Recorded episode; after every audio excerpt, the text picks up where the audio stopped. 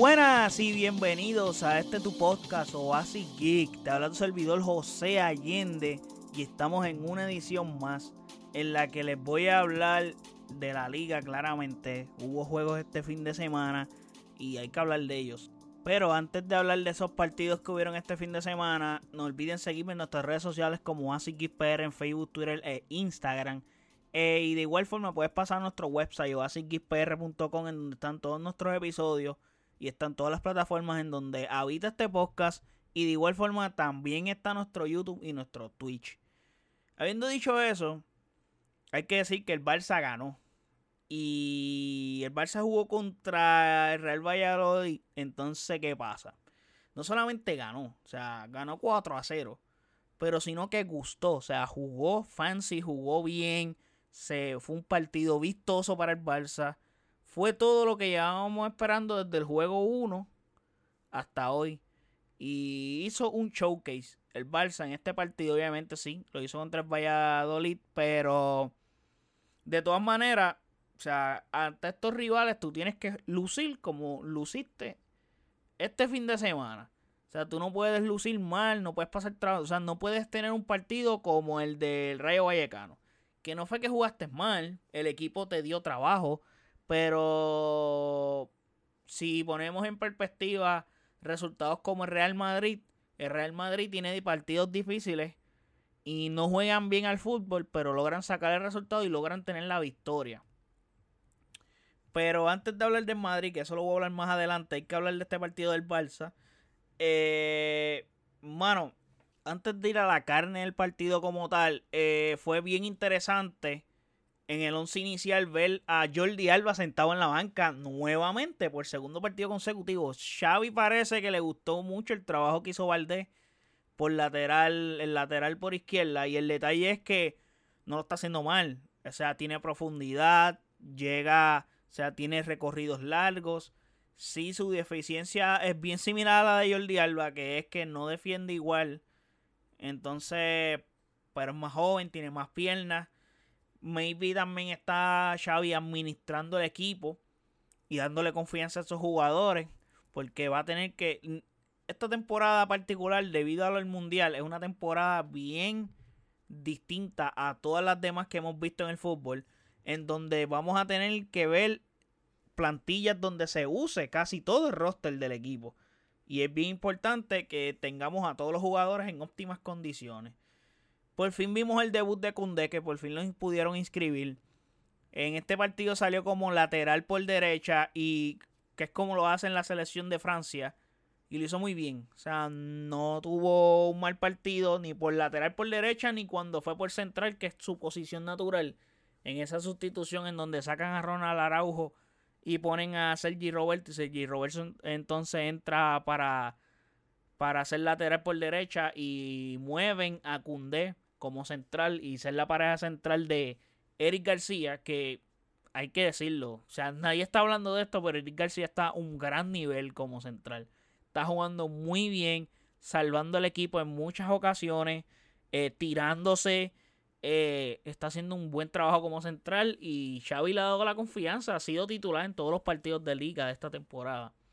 Entonces Ronald Araujo regresa a su posición que es de central, que es donde mejor luce y donde vamos a ver su, su mejor versión y su mejor nivel de fútbol. Pero hablando de Kunde, Kunde hizo unos grandes pases. El tipo es un caballo sacando la pelota con el pie.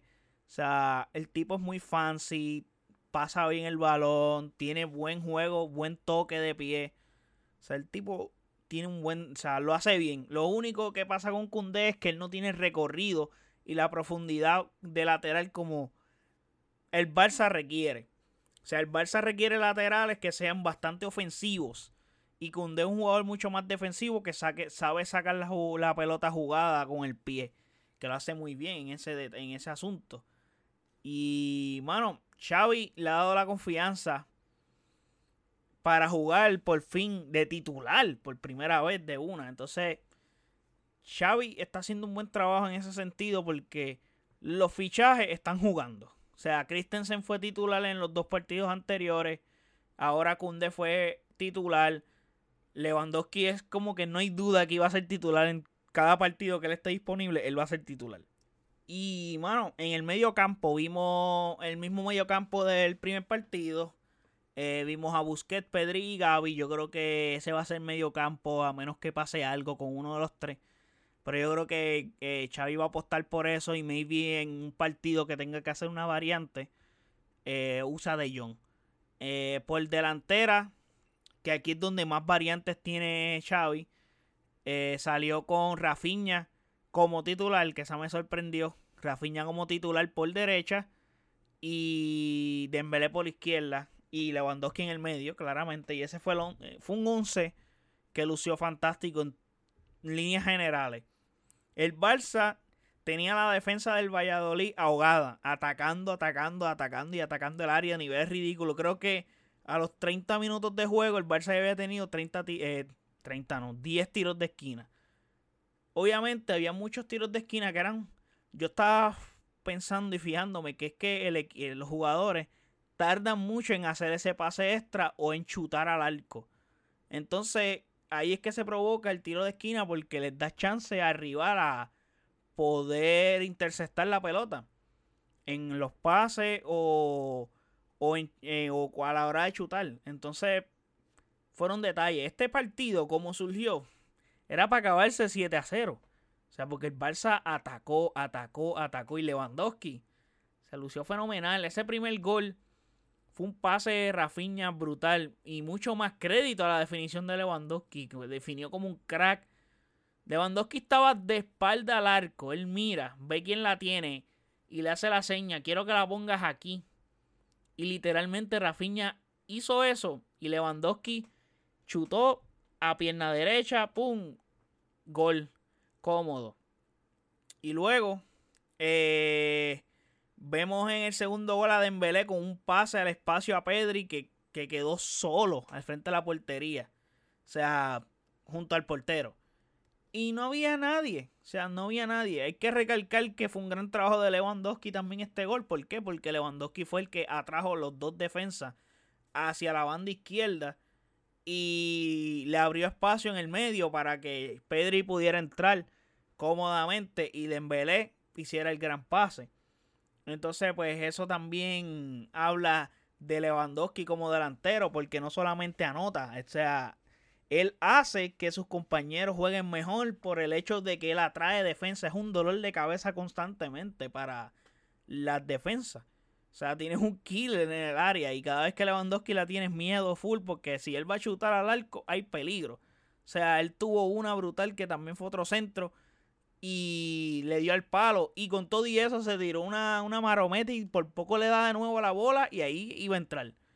So, Lewandowski vino y ya está, ya está enchufado como jugador del Barça. Y no solamente anotando, sino liderando en el campo. Todo el maldito tiempo estuvo dando instrucción a sus compañeros, siendo un líder en cancha. Eh, metió un gol y no celebraba bien y ya estaba dando la instrucción a los compañeros como que esto, lo otro. O sea, me gusta esa hambre de dominar y ser el mejor en el campo y que el equipo esté ganando partidos. Es un, es un jugador que está demostrando mucho carácter y mucha personalidad en el campo. Y el Barça necesita un jugador como este. Lo necesitaba. Y ya lo tienen. O sea, ahí está quedando demostrado. Quedan muchas más cosas por demostrar, obviamente, porque esto, todas estas conclusiones las estoy sacando de uno o dos partidos. Pero en tan tan poco tiempo, viendo estos gestos de un jugador como Lewandowski, pues te hace pensar de buena forma y te hace creer que, que las cosas irán bien. Porque si a este, a este punto, en el tercer juego de la temporada, estamos viendo esto, significa que, bueno, el equipo cuando tenga más rodaje va a ser mucho mejor y más superior siempre y cuando estemos completos y esté el equipo con todas las piernas frescas y estén todos los jugadores sin lesiones, sin molestias, etcétera, que es un factor que hay que tener en cuenta. Es más, veo a Lewandowski haciendo un trabajo hasta parecido al que hacía Suárez cuando no estaba Messi en cancha. Que Suárez era el líder del campo. Y él constantemente atrae la, la marca de las defensas y le abre espacio a sus compañeros, como hizo en el gol de Pedri. Y eso que aún no he hablado del, gol de tacón, que madre mía, eso fue un orgasmo ver ese gol. O sea, fue monumental esa definición de Lewandowski. Quedó bien parecida a la de Suárez, bien similar. Obviamente la de Suárez quedó más dura. Pero de todas maneras quedó bien. O sea, y para el tiempo que lleva en el Barça, que él está demostrando, está, es que tener en duda en la calidad que tiene Lewandowski en el juego es ridículo. Tú no puedes dudar de que este tipo iba a marcar gol. Él va a marcar gol a los 30, a los 34, a los 35, a los 40 años. Él va a marcar goles porque es un killer en el área. Ese, ese es su juego. Pero hace que también el equipo juegue bien y el equipo juega muy bien generando juego para él. A pesar de que el estilo de juego de Barça no es para generar juego para él. Es un, es un juego bastante colectivo, pero mano, Lewandowski le da un plus gigante al equipo. Y más cuando los jugadores en banda hacen el trabajo correcto. O sea, tengo que decir que Dembélé, cuando toma buenas decisiones, lo hace muy bien. O sea, cada vez que Dembélé toma una buena decisión, la probabilidad de que esa jugada termine en gol es un porcentaje de casi 80%. Así de alto es cuando Dembélé toma buenas decisiones en pases. ¿Por qué? Porque Dembélé constantemente encara y cuando encara, que lo dije en el partido pasado, si no me equivoco, en el de o en el de Real Valladolid, que él está encarando, encarando, encarando, encarando, encarando, pero cuando encara y lo hace bien y logra dominar al rival, no tienes break. Igual con Rafinha. Rafinha llegaba hasta casi hasta la banda, hasta el final, hasta la línea de del saque. Y, y lograba sacar un pase de la nada o un centro. Y así se generaron montones de tiros de esquina. El único issue que yo veo en el Barça es que cada vez que teníamos un tiro de esquina, estábamos demasiado de vulnerables en la defensa. O sea, un tiro de esquina era una ocasión o una contra que creábamos para Real Valladolid. Y eso nos afecta un poco en la hora de retornar. ¿Por qué? Porque estamos volcados a la ofensiva completamente y literalmente nos olvidamos de la defensa. Y eso sí puede ser un tipo de problema porque un equipo cuando sea vertical, por ejemplo el Bayern, que es bastante vertical, un Liverpool, que es vertical, eh, Real Madrid no es vertical, pero sí ataca bien al espacio y es un equipo que es súper rápido con Vinicius, Benzema y cuando deciden cogerte en una contra te pueden matar. O sea, te pueden definir el partido con tres contras. Y eso es peligroso cuando nos toca retroceder porque estamos tan volcados a la ofensiva que sufrimos bastante. So, en ese caso vamos a necesitar la mejor versión de Ter Stegen, una versión estilo 2015 porque vamos a sufrir mucho en momentos así en los partidos si no mejoramos ese asunto de retornar. Pero en líneas generales, el Barça fue muy contundente en todo el partido. Eh, Ansu Fati entró al campo y siguió demostrando que es un crack. O sea, aunque no marcó, generó ocasiones de gol y fue desequilibrante. Y cada vez que demuestra que es un titular, o sea, de todos los días, es un titular indiscutible de este club. O sea, tiene la 10 del Barça. Eh, bueno, no sé qué van a hacer. Yo sé que lo están llevando con calma y me parece bien. Que le estén dando minutos, poco a poco. Él se está curando. Y, mano, no, o sea, si no te urge tenerlo de titular en todos los partidos, pues síguelo llevándolo suave. Que es un jugador muy importante. Ansu Fati tiene 19 años. So, mano, hay que llevarlo así con calmita. Que va bien. Entonces, hablando de Real Madrid, Creo que en el primer tiempo tuvo el mejor juego de la temporada que ha tenido. O sea, jugó el mejor fútbol que había jugado esta temporada en los tres partidos que ha jugado. Que hay que recalcar, Real Madrid ha jugado los tres partidos de visitante. So, va a tener una buena racha pronto jugando en el Bernabéu. Porque, pues, mano, no ha, no ha jugado partidos de local. Mientras el Barça ya jugó dos, el Real Madrid a los tres los ha jugado de visitante. Eso es un detalle importante. Y los tres los ha ganado. Otro detalle importante. So, Madrid sufrió. Y yo estuve hablando con un pana mío que él es, él es madridista, él es merengue. Entonces, yo estaba diciendo, es que jugar con el español es difícil siempre. El español es un dolor de cabeza para el Barça. Y más cuando hay que jugar allá en Cornellá. Como que es un equipo bien difícil que molesta con cojones. Entonces, ¿qué pasa? El Madrid estaba dominando. Pero no hizo más que el español meterle un gol y empatar el partido. Y el Real Madrid se vino abajo. O sea, se vino abajo, el Madrid se desinfla, el equipo aún así desinflado y el español jugando su mejor fútbol en el segundo tiempo. Con, el equipo volcado full a, atacar al Real Madrid. El Real Madrid logra sacar un buen resultado ganando 3 a 1. Y bueno, son los campeones, saben sacar los partidos. Y esto es un equipo muy peligroso. ¿Por qué? Porque equipo que juega mal y aún así gana, dude, tú no puedes, o sea, es bien difícil vencer un equipo así. Porque cuando juegue bien, no, no tienes break. Y ese es el problema contra el Real Madrid. Por eso es mucho más crédito a ese equipo. O sea, saben sacar resultados positivos en partidos difíciles y en ambientes difíciles. Eh, Chuamení hace bien el trabajo. Inclusive parece que Casemiro ni se extraña en este equipo. Casi así de bien ha sido el trabajo de él.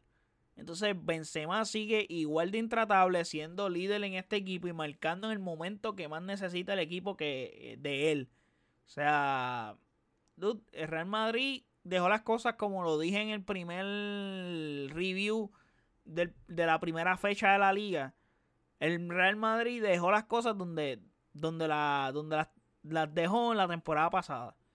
Continuó siendo el mismo equipo. O sea, el Real Madrid definitivamente es el primer candidato a ganar en la liga y están invistos, van de 3-0. So, eso cuenta. Eh, ahora, hablando de fichajes, que la ventana de fichajes se acaba esta semana. Ya hoy se confirma eh, la llegada de Edison Cavani al Valencia. So, es otro gran goleador y otro killer que llega a la liga y esto pondrá el asunto del Pichichi más reñido. Aunque ya Benzema y Lewandowski ya tienen cuatro goles que andan ahí. Este, básicamente, ¿cómo se puede decir? Liderando. Y esto era algo de esperarse que Lewandowski y Benzema lideraran esta tabla y que ellos dos se pelearan el Pichichi porque son los dos, los dos mejores jugadores que tiene la liga actualmente. Y mano, era esperarse esta, esta, esta batalla de titanes, de titanes del área. O sea, son, los, son dos de los mejores nueve del mundo. Si no es que son los dos mejores nueve del mundo, veral. Ellos dos.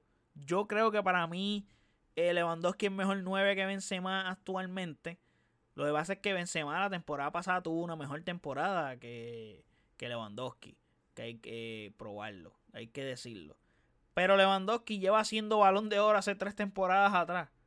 No se lo han dado, pero lleva haciendo balón de oro hace tres temporadas atrás, jugando a ese nivel. Benzema jugó balón de oro este año pasado. O sea, es absurdo. Entonces, se suma Cavani a la liga, que es un killer, y puede darle otro rumbo al Valencia de cara a esta temporada, porque el Valencia yo creo que lo más que carece es de gol.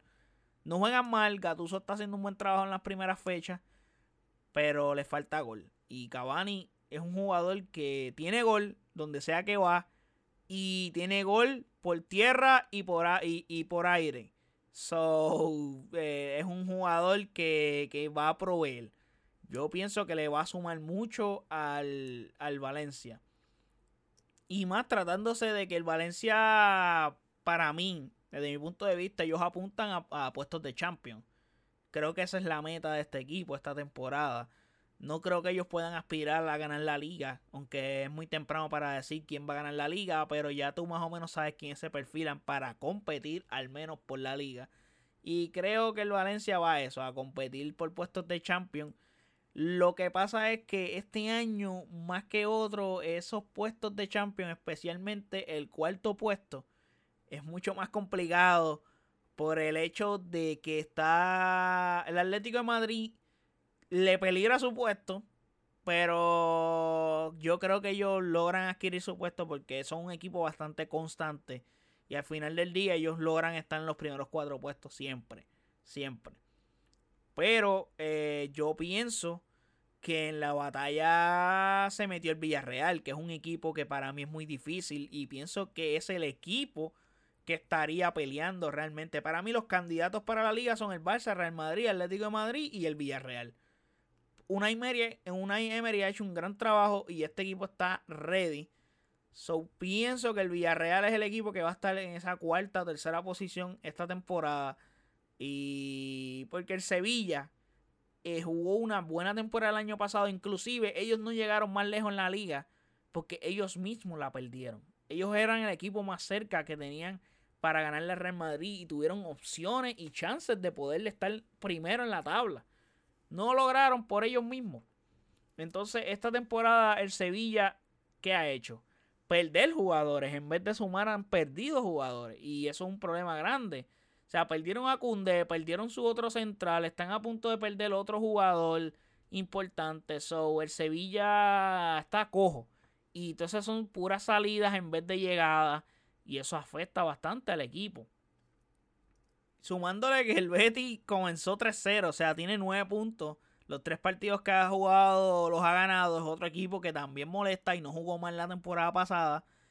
Pero yo dudo que es un equipo que vaya a mantener este ritmo durante las 38 fechas, si no me equivoco que son. So, este equipo se va a desinflar en cualquier momento. Y va a comenzar a perder puntos en la temporada. Pero, mano, eh, hay que mantener la consistencia. Ese es el detalle de la liga. Que hay que ser consistente constantemente. Y ya que hablé del Sevilla, el próximo partido del Barça es contra el Sevilla. En el Ramón Sánchez Pinjuan. Entonces, a pesar de, como les dije, a pesar de lo malo que está el Sevilla, esto es un partido difícil siempre. Es un buen equipo, es un equipo bien dirigido por Julian Lopetegui. Y es un partido que lo tienes que jugar de visitante. So, sacar un buen resultado allí nos va a servir de mucho. Y esto es un partido que hay que demostrarle al equipo que somos, el club que es el Barça. So, es una fecha que, que vale, es bien importante. Es bien importante para el equipo. So, espero que el Barça salga airoso en ese partido. So, vamos a ver qué pasa. Pero a priori, viendo cómo está el panorama hoy, sin saber el mercado de fichajes, cómo termina que eso es bien importante, el Barça debe de ganar ese partido. So, para mí ese es el pronóstico para la próxima fecha del partido del Barça. Entiendo que el Barça debe de ganar. Entonces, mano, fue una fecha bastante interesante. Como les dije, Barça jugó, ganó y gustó. Real Madrid jugó bien el primer tiempo. La pasaron difícil, pero sacaron el partido como suelen hacerlo. Y bueno, el Betis está invisto ahí molestando, colándose en, el tope de la del standing. Y entonces el Villarreal haciendo lo que tiene que hacer, siete puntos igual que el Barça. Y el Valencia decide dar un puñetazo en la mesa con el fichaje de Addison Cavani. Que esto puede darle mucha intensidad a la liga. Y la liga se está poniendo una competición bien interesante y bien reñida. En la que sí hay equipos que sobresalen, como el Barça Real Madrid, como siempre. Pero los que están debajo son equipos que pueden hacer que el Barça y Real Madrid pierdan puntos y se las vean complicadas entre ellos mismos. Por esos partidos que te toque jugar contra el Villarreal, contra el Valencia, contra el Sevilla, contra el Betis. Y especialmente cuando te toque visitarlos. Son equipos que hay que tenerle ojo porque molesta. Imagínate si el Barça empata con el Rayo Vallecano en casa. So, imagínate estos equipos que son mejores que Rayo Vallecano. Por darles un ejemplo. El Real Madrid gana los partidos que tenía que ganar. Con los rivales que tiene que ganarle. Aunque han sido partidos que sí se las han visto difíciles. Pero los han ganado, que es lo que toca. Cuando toca los partidos difíciles que tú sabes que es un empate en un partido súper complicado, pero ya has ganado los, que son fáciles, que se te han puesto difíciles, pero los has ganado, pues eso te dice la regularidad del equipo. Pero nada, gente, espero que les haya gustado este episodio, espero que les haya parecido muy bien este review de lo que estuvo pasando esta semana en la liga y en los partidos del Barça Real Madrid. Eh, y díganme en los comentarios qué les parece estos dos partidos de esta semana de Real Madrid y Barcelona y el resto de los partidos de la liga. ¿Qué les parece el fichaje de Edison Cavani eh, con el Valencia? ¿Les parece bien? ¿Les parece mal? ¿Qué esperan de él? Déjenme saber todo eso en los comentarios. No olviden suscribirse a nuestro website ASICXPR. Eh, y de igual forma, no dejen de seguirme en nuestras redes sociales como ASICXPR en Facebook, Twitter e Instagram. Y dije el website completo o ASICXPR.com. No recuerden, o sea, recuerden suscribirse. Y también ahí están todas las plataformas de este podcast en donde puedes escucharlo. Están los episodios que lo puedes escuchar en el website. Y también está en nuestro YouTube y nuestro Twitch. Así que hasta la próxima, gente. Chequeamos. Bye.